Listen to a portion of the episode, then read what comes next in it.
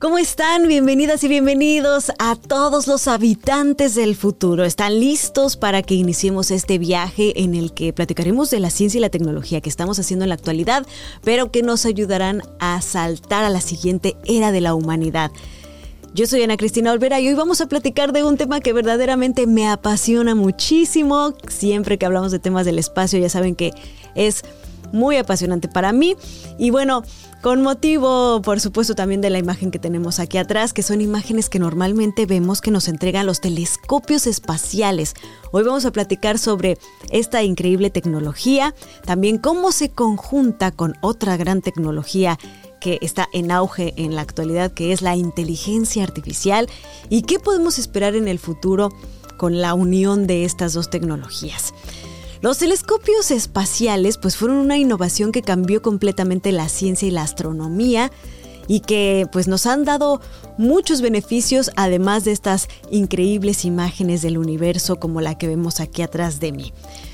Y es que fue en 1954 cuando los seres humanos se dieron cuenta de que podían lanzar objetos al espacio y colocarlos en la órbita alrededor de la Tierra cuando se lanzó el Sputnik un 4 de octubre de que esta tecnología, esta eh, idea de enviar cosas al espacio y que además se mantuvieran en órbita y que estuvieran a diferentes distancias de la Tierra y que les pudieran poner diferentes instrumentos, verdaderamente vendría a revolucionar la ciencia y la tecnología de nuestro planeta. Hasta entonces, la astronomía, que es una de las ciencias más antiguas de la humanidad, una de las primeras actividades científicas que los seres humanos empezaron a tener con la observación de esos cielos estrellados que por supuesto les llamaban muchísimo la atención a nuestros antepasados, ahora podía tomar una nueva dimensión.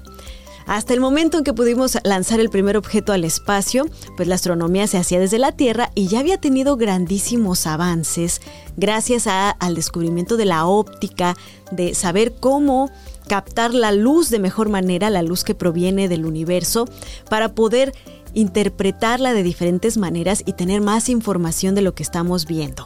Con la óptica, con los espejos y el conocimiento del comportamiento de la luz, ya habíamos podido avanzar muchísimo en materia de astronomía con los telescopios terrestres, observando desde eh, la superficie de nuestro planeta, incluso tratando de ponerlos en zonas muy elevadas como montañas para poder eh, tener menos interferencia de la atmósfera ya habíamos llegado muy lejos conociendo con estos telescopios. Pero la llegada de la tecnología que se podía lanzar al espacio verdaderamente nos cambió la perspectiva. Ya sabemos que a la hora de observar nuestro planeta, pues nos ha ayudado muchísimo a entender muchas cosas de la Tierra, observarla desde el espacio, como por ejemplo el clima, y los diferentes fenómenos meteorológicos, pero cuando volteamos la mirada hacia el espacio, nos damos cuenta de que colocar esos satélites, estos objetos, estas máquinas, más allá de la atmósfera, nos permite deshacernos de una interferencia que nos da una amplia visión de lo que sucede más allá de los confines de nuestro planeta. Es, aquí se inicia una nueva era de la astronomía que ahora está llegando a nuevos niveles con el lanzamiento muy reciente del telescopio espacial James Webb. Uno de los primeros eh, instrumentos con eh, ciencia dedicada a observar el universo que se lanzó eh, después de muchos satélites con instrumentos mucho más sencillos, el más complejo y el más dedicado a esto, por supuesto, fue el telescopio espacial Hubble, que se lanzó en 1990 que, pero que empezó a construirse desde 1978. Toda esta ciencia y esta tecnología sigue en el espacio, tiene más de 30 años, 33 años funcionando en el espacio y es uno de los experimentos humanos que más resultados nos han dado. Se han publicado miles de papers científicos respecto a las observaciones del telescopio espacial Hubble y ahora estamos entrando en la era del telescopio espacial James Webb. Pero como ven, si se empezó a, programar, a planear en el 78 y se lanzó en el 90, muchos años antes se tienen que planear estas misiones, por lo que en estos momentos ya estamos pensando en cuál es el siguiente paso después del telescopio espacial James Webb. Y si le agregamos el elemento de la inteligencia artificial para poder procesar grandes cantidades de datos que nos vienen de sus telescopios, tenemos la combinación perfecta. Y por eso hoy vamos a platicar con un invitado muy especial. Él es Joel Sánchez, experto en el uso de datos interferométricos, infrarrojos y en construir imágenes con ellos. Es doctor en física y ciencias espaciales por la Universidad de Granada en España. Obtuvo el primer el premio a la mejor tesis doctoral en astronomía en el 2015 por la Sociedad Española de Astronomía. Cuenta con más de 40 artículos publicados en revistas arbitradas de alto impacto y es miembro del Sistema Nacional de Investigadores Nivel 1 de México. Ha realizado estancias postdoctorales en el Instituto Max Planck de Astronomía de Heidelberg, de, en Heidelberg, Alemania, a través de la prestigiosa Humboldt Fellowship y en el Observatorio Europeo Austral a través de la también prestigiosa ESO Fellowship y actualmente es investigador titular A del Instituto de Astronomía de la Universidad Nacional Autónoma de México. Así que empecemos a soñar con estas imágenes increíbles y el futuro de la observación del universo en Habitantes del Futuro.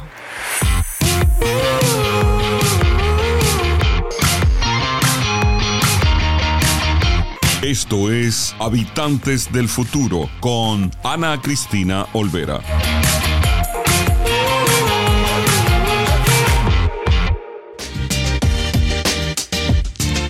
Soy Rafa Ziegler. Oye, en Uno Production estamos creando nuevo contenido para la comunidad hispana. Padrísimo. Así que te invito a que veas Pa' Variar con tu servidor, donde tenemos pláticas, conversaciones, cotorreo, lloramos, reímos. Es un podcast a todo dar. Lo puedes ver en YouTube o en tu plataforma favorita de podcast lo puedes escuchar. Así que no te lo pierdas. Pa' Variar con servidor Rafa Ziegler.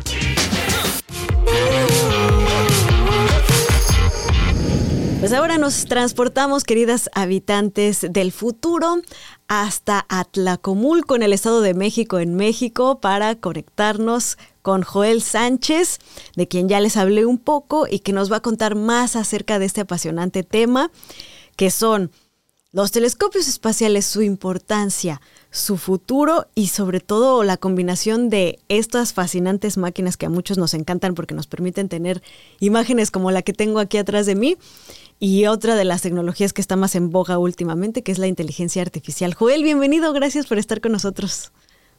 Hola, Ana Cristina, muchas gracias por la invitación. Qué gusto. Joel, yo quiero que primero nos ayudes a entender algo que a lo mejor a muchos les va a romper el corazón, pero que es importante que sepamos la verdad. Estas imágenes que vemos del espacio tan increíbles que nos entregan los telescopios espaciales, ¿no? Por ejemplo, ahorita el James Webb nos está eh, dando unas imágenes que nos vuelan la cabeza. ¿Qué tanto se ven así las imágenes y qué tanto es una interpretación de los datos que entregan los telescopios espaciales? Ok, sí, esa es una muy buena pregunta. En realidad, muchas de estas imágenes son imágenes compuestas eh, la mayoría de las veces, desafortunadamente, las escalas de colores que se usan son escalas eh, o, digamos que colores falsos, ¿no? Y esto es porque muchas de esas imágenes son tomadas a longitudes de onda que el ojo humano no puede ver, es decir, a colores que, que el ojo humano simplemente no puede captar. Por ejemplo, en el caso del telescopio espacial James Webb, pues el Webb trabaja en longitudes de onda que se conocen como el infrarrojo. El infrarrojo es un tipo de luz que los ojos humanos simplemente no somos capaces de captar directamente. Y entonces las imágenes que nosotros recibimos, pues no, no tienen un color específico, ¿sabes? Eh, es cierto que nosotros podemos captar imágenes en diferentes filtros o diferentes colores dentro del, dentro del infrarrojo y después interpretarlas de alguna manera, poniendo diferentes escalas o filtros de color y de esa manera generar las imágenes que se liberan a, comúnmente al público en general, pero sí, muchas de esas imágenes no tienen los colores reales como son, no son más bien interpretaciones. Muchas veces los colores, la paleta de colores se elige justamente para que eh, interpretemos algunas de las características que vemos en la imagen, ¿no? Y entonces, por ejemplo, ver gradientes de temperatura, ver si algunas regiones, por ejemplo, la nebulosa que tienes atrás de fondo de pantalla son más calientes que otras o más oscuras, más opacas que otras, etcétera. Y eso es normalmente como trabajamos con las escalas de colores, pero no, desgraciadamente no, no de esa manera, ¿no? Es una interpretación la mayor parte del tiempo.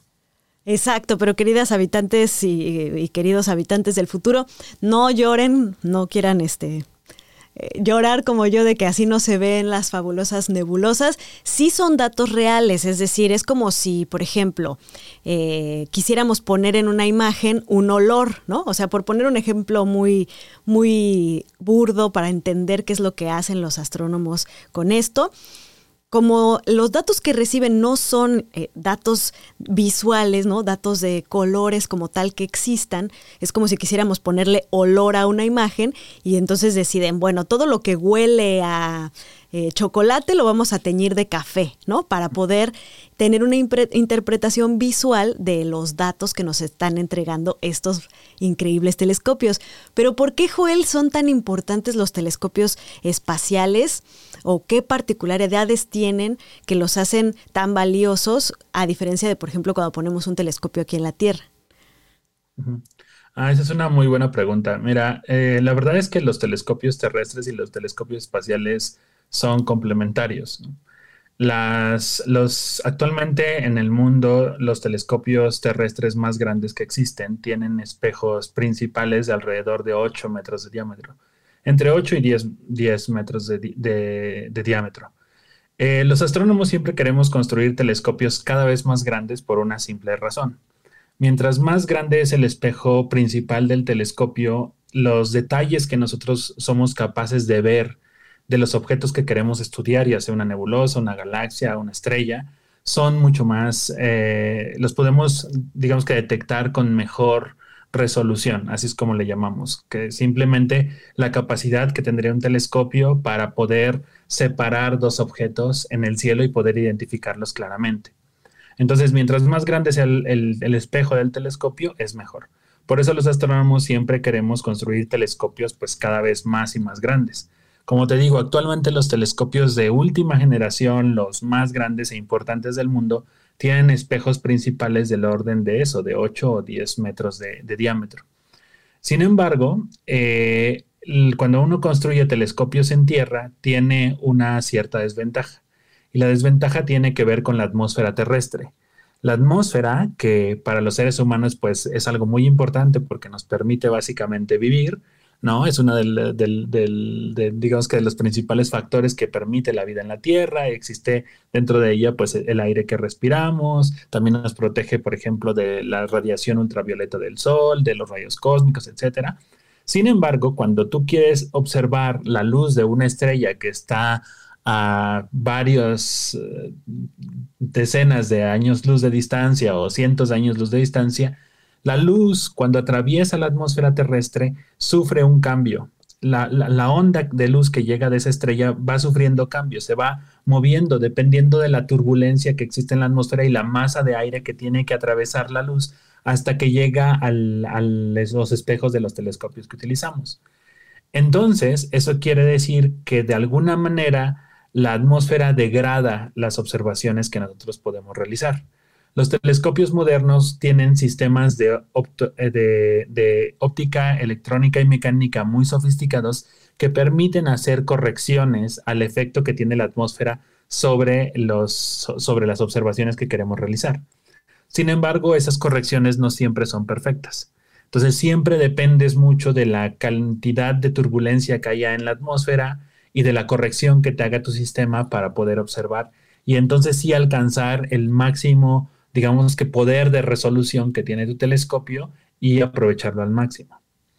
En el espacio no tenemos ese problema. En el espacio no existe una atmósfera, de tal manera que nunca tienes que corregir por esas turbulencias. Claro, debes hacer correcciones por la óptica o por el sistema que tenga tu telescopio internamente, pero son mucho más eh, caracterizables, es mucho más fácil determinarlas. Entonces, si tú pones un telescopio en el espacio, al no tener una atmósfera que te genere todos estos problemas, pues básicamente puedes aprovechar siempre las, observaciones espaciales. Es decir, siempre tienes la mejor capacidad de resolver detalles y siempre tienes, y tienes demasiada sensitividad, es decir, puedes observar objetos muy, muy débiles que en, que en tierra, por mucha corrección que puedas hacer, no se pueden observar y obviamente, además de que esto lo puedes hacer pues todo el tiempo, ¿no?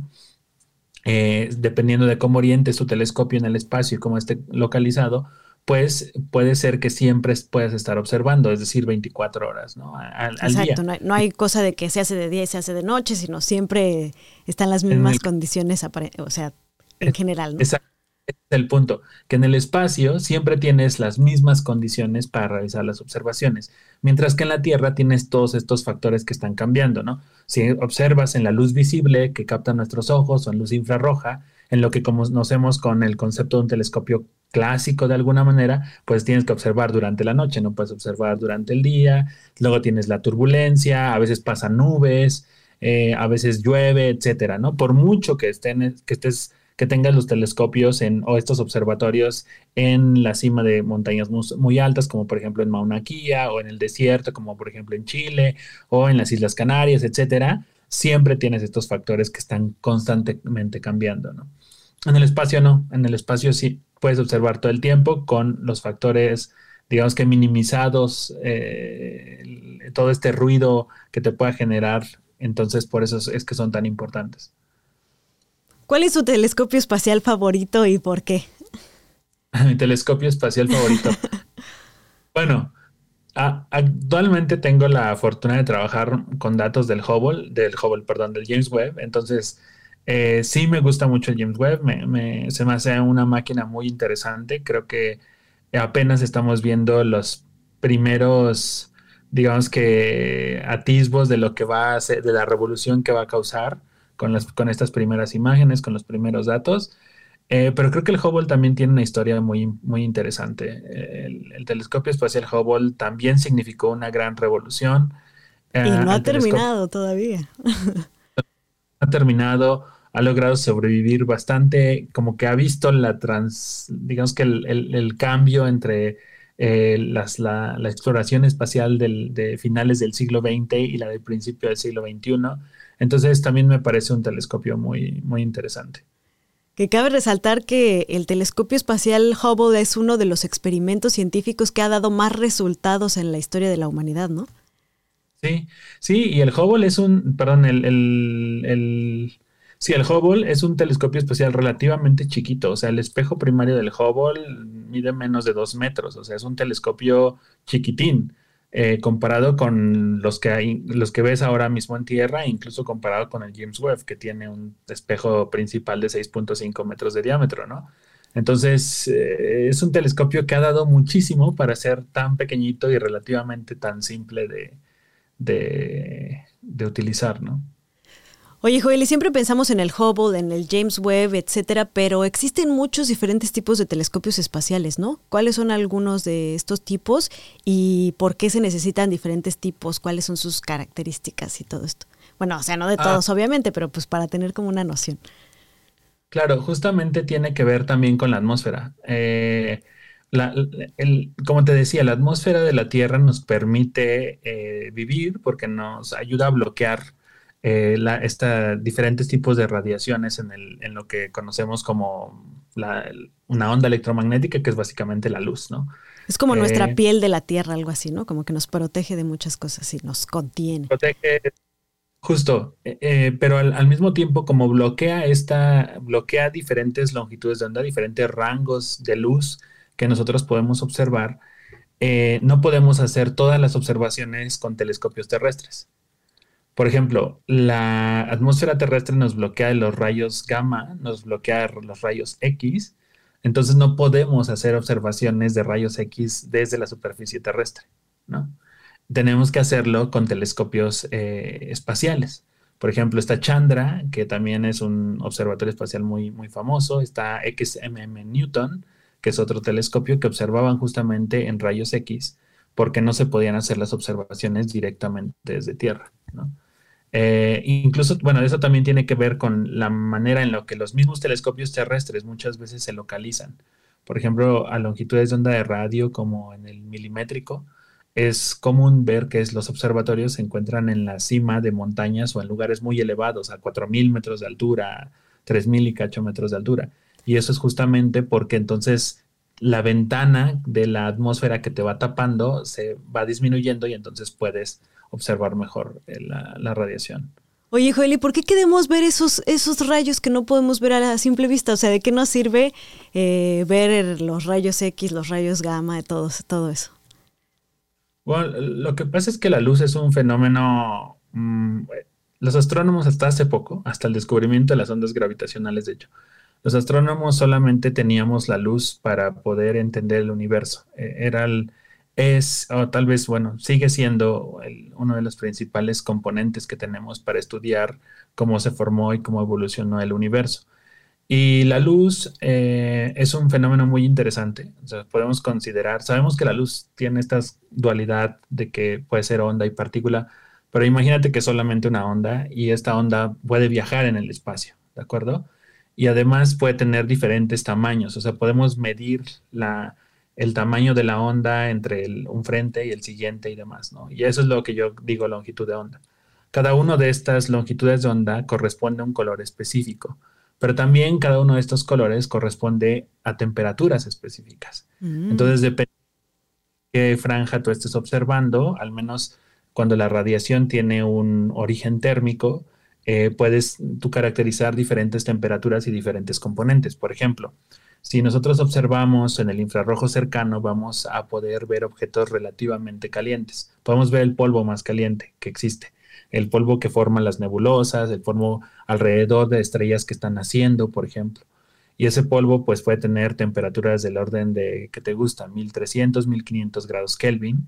O sea, eh, calientísimo para quienes no, no entendamos eso pero eh, si tú te vas a, longitudes de onda de los, del milimétrico, de los milímetros, que son longitudes de onda un poco más largas, entonces tú puedes eh, ver polvo más frío, por ejemplo, ¿no?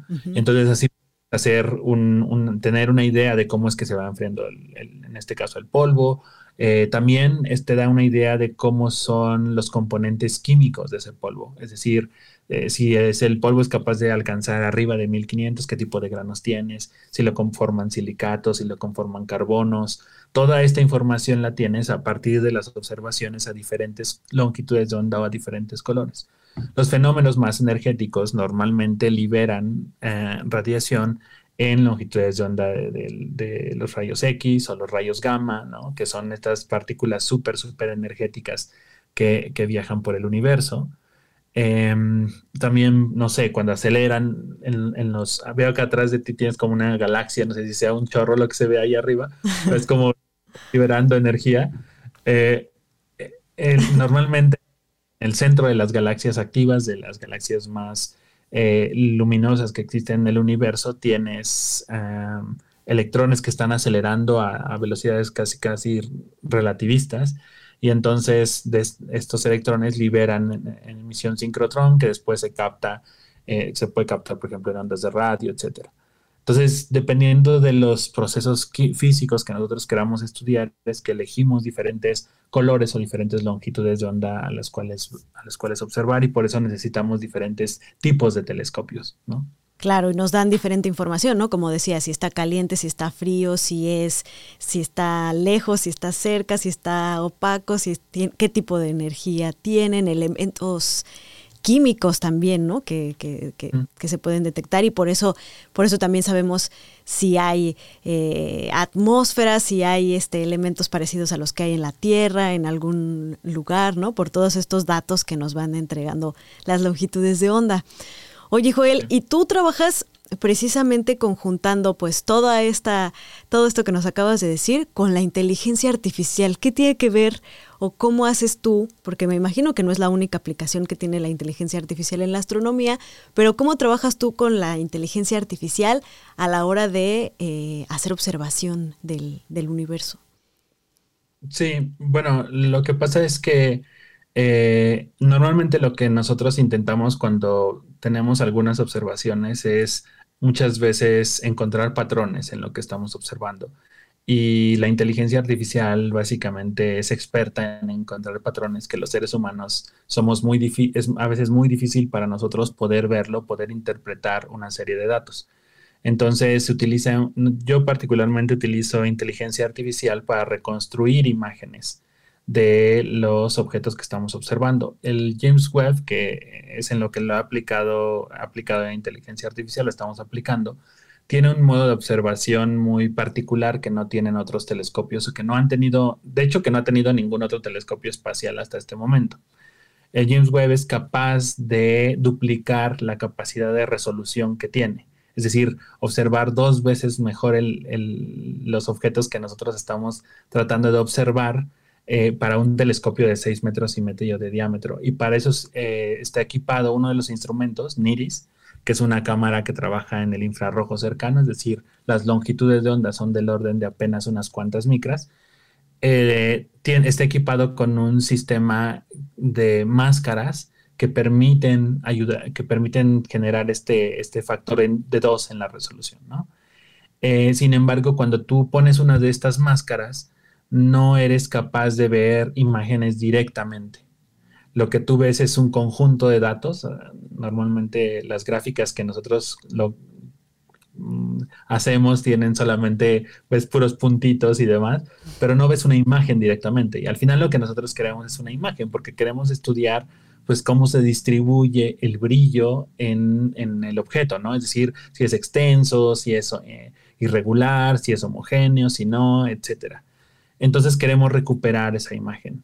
Y recuperar una imagen de este conjunto de puntitos no es del todo sencillo. Digo, hay, hay varias técnicas que han ido evolucionando justamente y nos hemos dado cuenta que podemos recuperar imágenes bastante nítidas con logrando como el máximo de resolución que nos otorga el telescopio y también de sensitividad, es decir, pudiendo ver imágenes con muy alto contraste si utilizamos algoritmos de inteligencia artificial y por eso es que, por eso es que trabajo con, con estos nuevos algoritmos para recuperar este tipo de imágenes.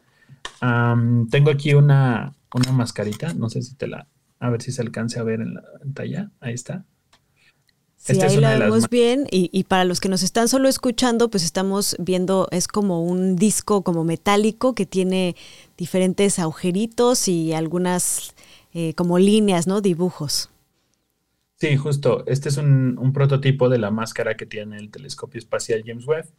Eh, fue un regalo colaborador del Space Telescope Science Institute, que es justamente quienes pusieron en marcha este tipo de, máscaras en el telescopio espacial. Y esto es lo que hace todo el truco del, del que te he estado hablando, pero como te digo, recupera directamente las imágenes. Entonces, es un trabajo adicional de procesamiento el que utilizamos para poder eh, llegar a tener imágenes del doble de, con el doble de detalle de lo que la tendríamos con una exposición directa. Oye, Joel, eh, platícanos así como un ejemplo concreto de qué es lo que estás tratando de ver con, esos algoritmos y esa tecnología.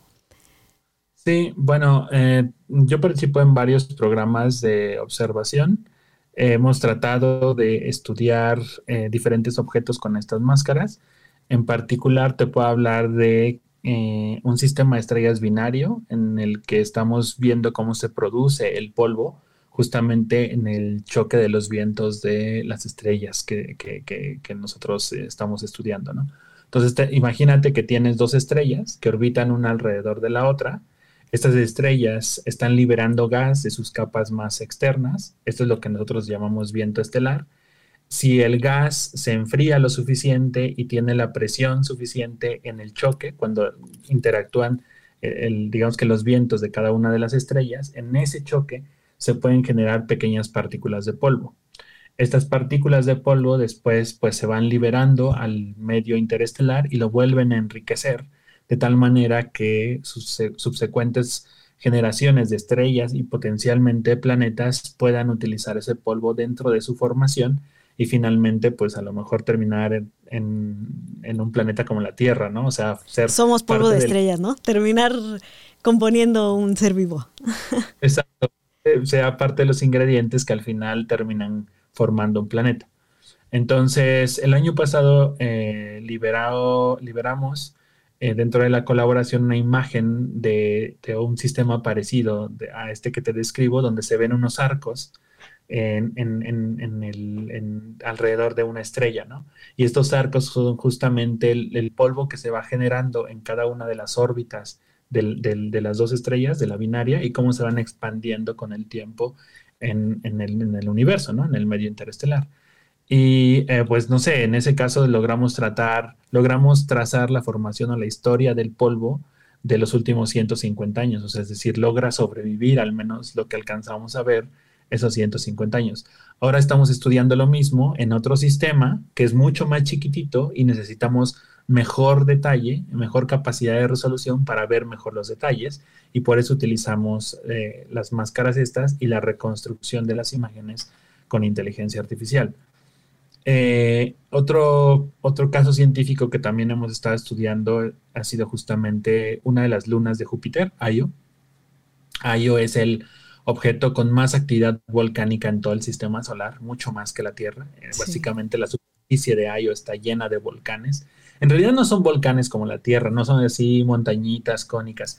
Sí tiene volcanes, entonces sí tiene montañas, pero digamos que las concentraciones de, magma en realidad son como una especie de lagos que hay alrededor de, todo, de toda la superficie de, la Luna, con paredes muy elevadas pero son más como, como precipitaciones, como lagos, no tanto como montañas. Pero el chiste está en que, eh, bueno, Ayo, eh, tiene muchos de estos volcanes, son muy activos y en lo que queremos nosotros es justamente monitorear parte de la actividad volcánica de Ayo y por eso necesitamos imágenes muy, muy nítidas de la superficie de, la Luna para poder ver cómo cambian los, los diferentes volcanes y cuántos somos capaces de detectar y ahí también utilizamos técnicas de, reconstrucción basadas en inteligencia artificial para ver si podemos recuperar las mejores imágenes de, de IO que tenemos con un telescopio pues eh, espacial, pero relativamente cerca a la Tierra, ¿no? no con una misión directa sobre la Luna. Esa es otra de las de los de los casos en los que participo. Wow, qué emoción. Tengo muchísimas ganas de ver a, a, Io o a Io y todos sus volcanes y, etcétera con esta nueva tecnología. Joel, conjuntando pues estas herramientas como las que tú trabajas eh, eh, con, inteligencia artificial, etcétera, y otros elementos como mencionaste, ¿no? Las ondas gravitacionales y ahora eh, esta nueva dimensión, que bueno, ya dedicaremos una emisión de Habitantes del Futuro a hablar de las ondas gravitacionales para entenderlas bien, pero contigo me gustaría que nos ayudaras a imaginarnos cómo va a ser el futuro un poco de los telescopios espaciales. Una así una idea que tú tengas que te gustaría ver o que crees que va a pasar. Bueno, y además mencionar que pues aunque el James Webb parece la última maravilla, pues ya los científicos están pensando en su sucesor desde hace varios años y ya este, están creando a lo que sigue, ¿no? Sí, hay ya varias discusiones al respecto de lo que va a ser después, de, después del periodo del, del, web. Tú sabes que el web tiene una vida estimada de 10 años, se espera que tal vez un poco más, pero no, no lo sabemos a ciencia cierta. Eh, dependerá mucho de pues cómo evolucionen las condiciones en, el espacio. Eh, tú sabes que ya ha sufrido incluso algunas rayaduras, ¿no? Chocaron ya varios meteoritos muy pequeñitos con, los espejos, este, y ya se ha tratado de corregir pues estos efectos y demás. Eh, no hay nada grave, o sea, el telescopio funciona a la perfección, pero pues es parte del deterioro que va a ir sufriendo en las condiciones en las que se encuentra el telescopio en, allá afuera, ¿no? Entonces sí hay varias discusiones al respecto. Eh, yo creo que el futuro de la exploración espacial o de los telescopios espaciales pasa por constelaciones de telescopios. Es decir, telescopios trabajando en conjunto para realizar observaciones. Algo un poco eh, como el Event Horizon de la Tierra, pero en el espacio, ¿no? Uf, no lo había pensado, está genial. Nosotros creemos que es la mejor eh, idea, que es, o sea, que, vamos, tenemos que ir hacia allá, eh, hacia crear esto, se llaman interferómetros, ¿no?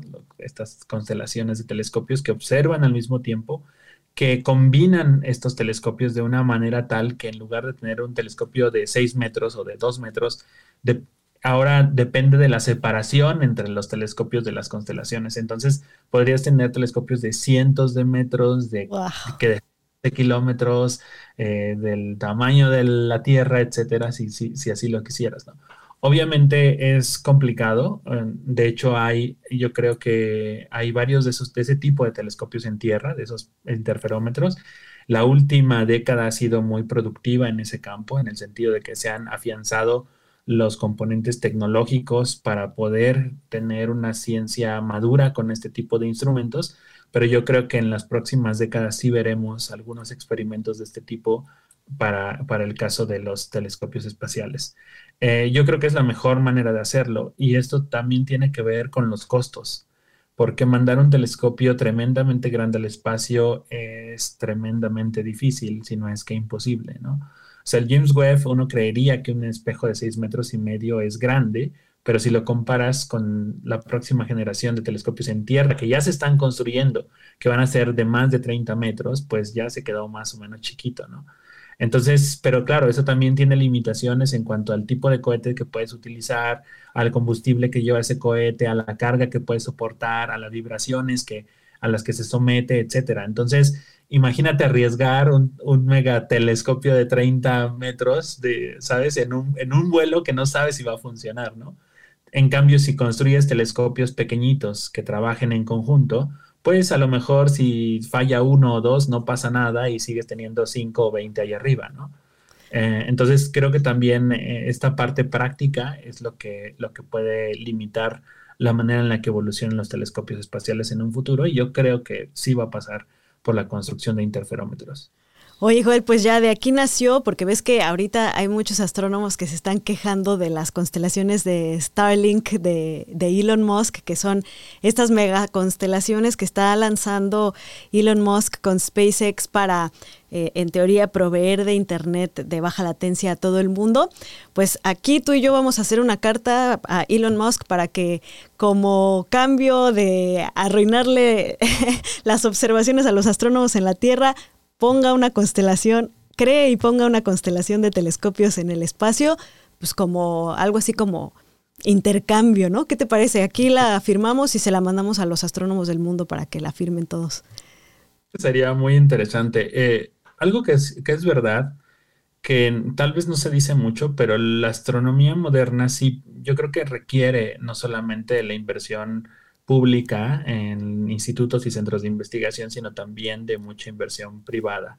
Y yo creo que el futuro sí tiene que pasar por ahí, tiene que haber compañías que se interesen en este tipo de desarrollos, porque al final no solamente es el hecho de poder generar una imagen como las que tienes en, el fondo de pantalla, sino es toda la tecnología que se necesita crear para poder generar esas imágenes y tener esas imágenes. Y entonces sí necesitamos en muchas ocasiones pues de empresas que tengan cohetes nuevos, que tengan, eh, no sé, transmisores nuevos, antenas nuevas, protectores solares nuevos, etcétera, que nos permitan tener este, estos eh, o hacer telescopios espaciales de tal manera que sean durables, que puedan funcionar, que puedan transmitir los datos adecuadamente a Tierra, etcétera.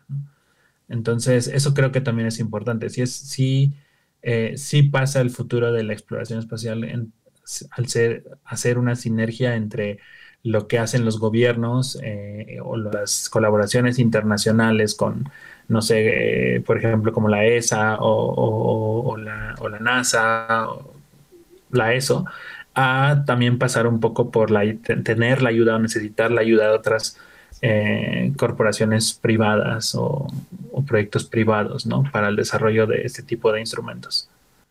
Pues ahí está, que la primera petición sea esa de armar esta constelación de, telescopios en, en, intercambio por arruinarnos la visibilidad desde acá, desde la Tierra. Muchas gracias, Joel. Pues a queridos habitantes del futuro, ¿qué opinan ustedes?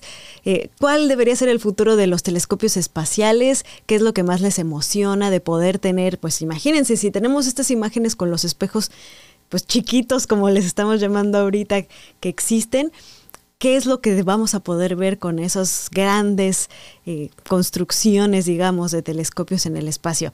Esa es con la pregunta que les quiero dejar ahora para irnos a esta breve pausa y regresamos a Habitantes del Futuro.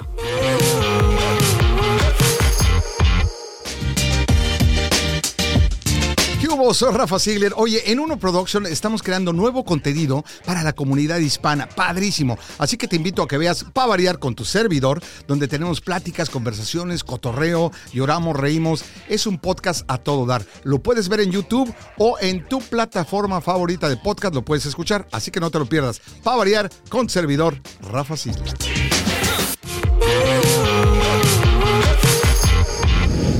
Seguimos en esta aventura de habitantes del futuro disfrutando de los telescopios espaciales que aunque ya aprendimos que no es que se vean así tal cual las imágenes, nos entregan información incluso mejor. O sea, no son solo los colores increíbles que vemos en las imágenes como en la que tengo aquí atrás, sino que sabemos los elementos químicos, si hay... Eh, se puede, se puede inferir si hay seres vivos, si hay agua, si hay eh, un montón de cosas a través de toda esa información que nos entregan los telescopios. Y por supuesto que a lo largo de la historia de la humanidad hemos soñado muchísimo con esto y por eso ya estamos en Cultura con doble O.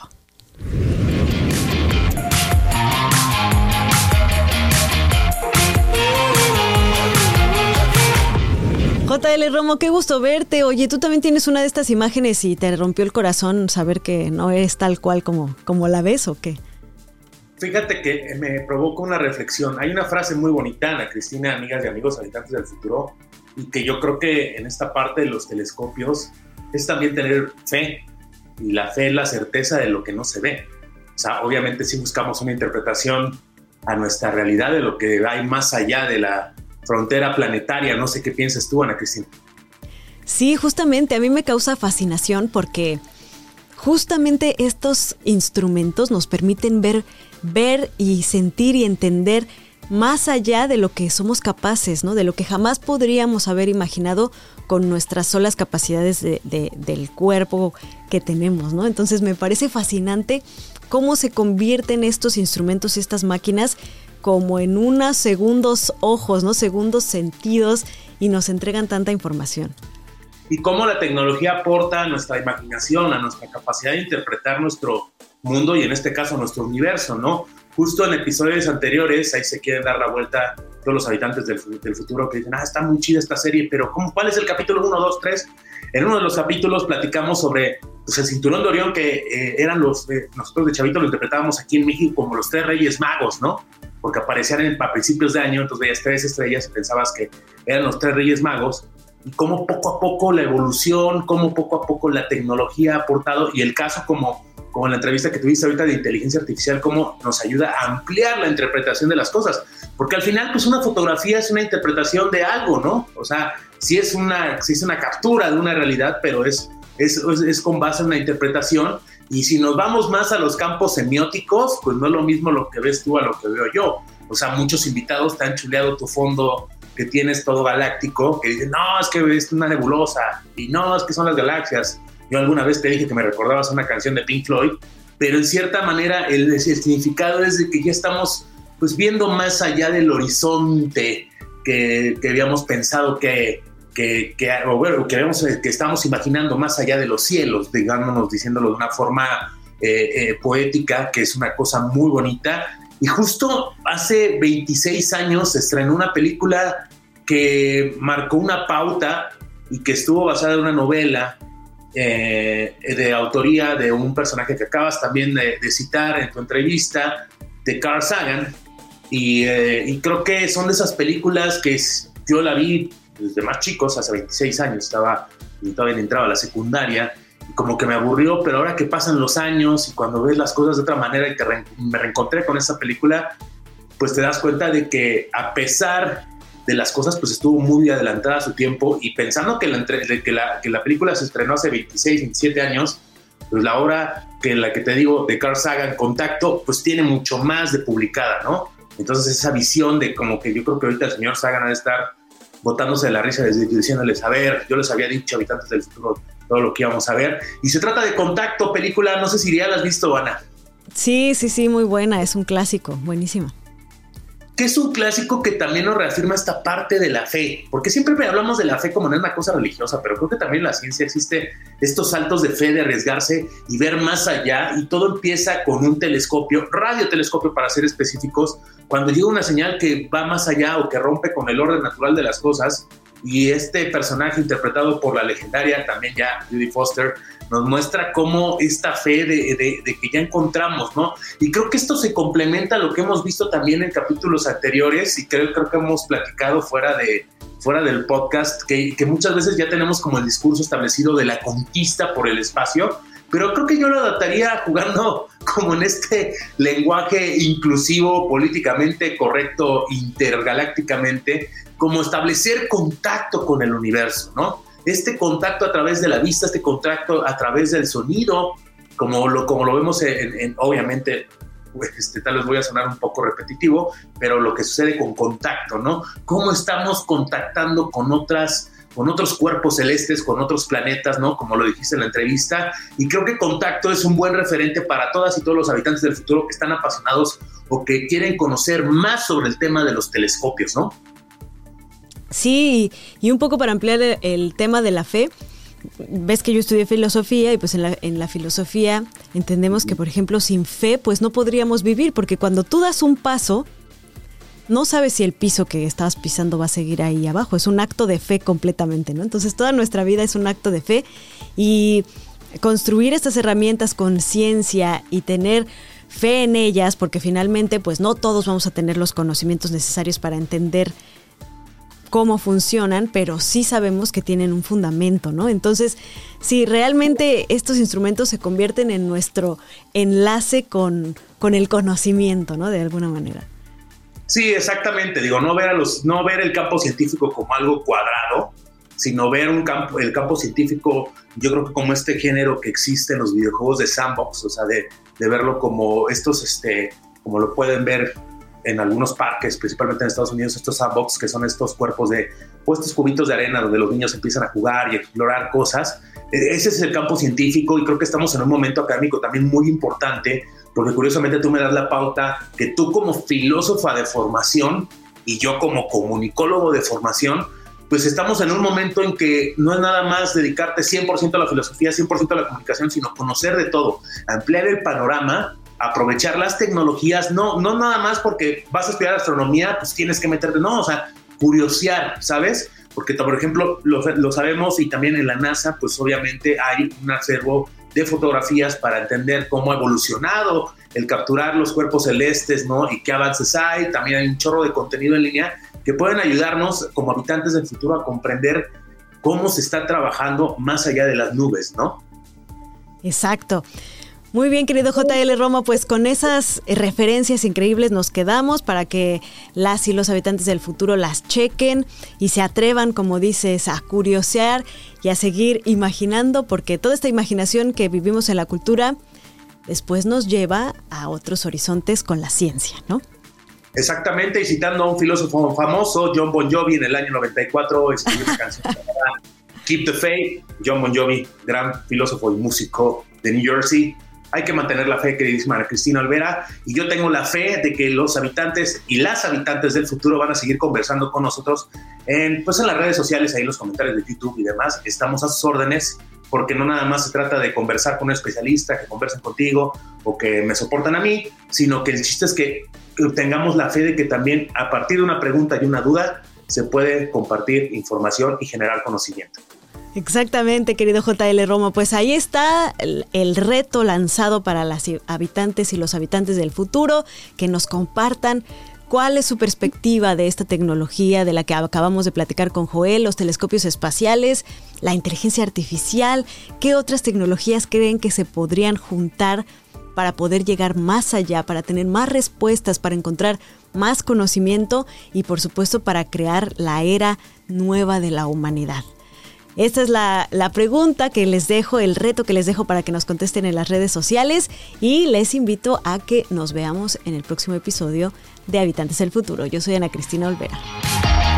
Habitantes del Futuro con Ana Cristina Olvera es producido en los estudios de Uno Productions en Glendale, California. Producido por Ana Cristina Olvera, Christian Walter y Carlos Knights. Producción ejecutiva Luis Medina. Productora asociada Aleira Thomas. Habitantes del Futuro con Ana Cristina Olvera es una producción de Uno Productions Inc.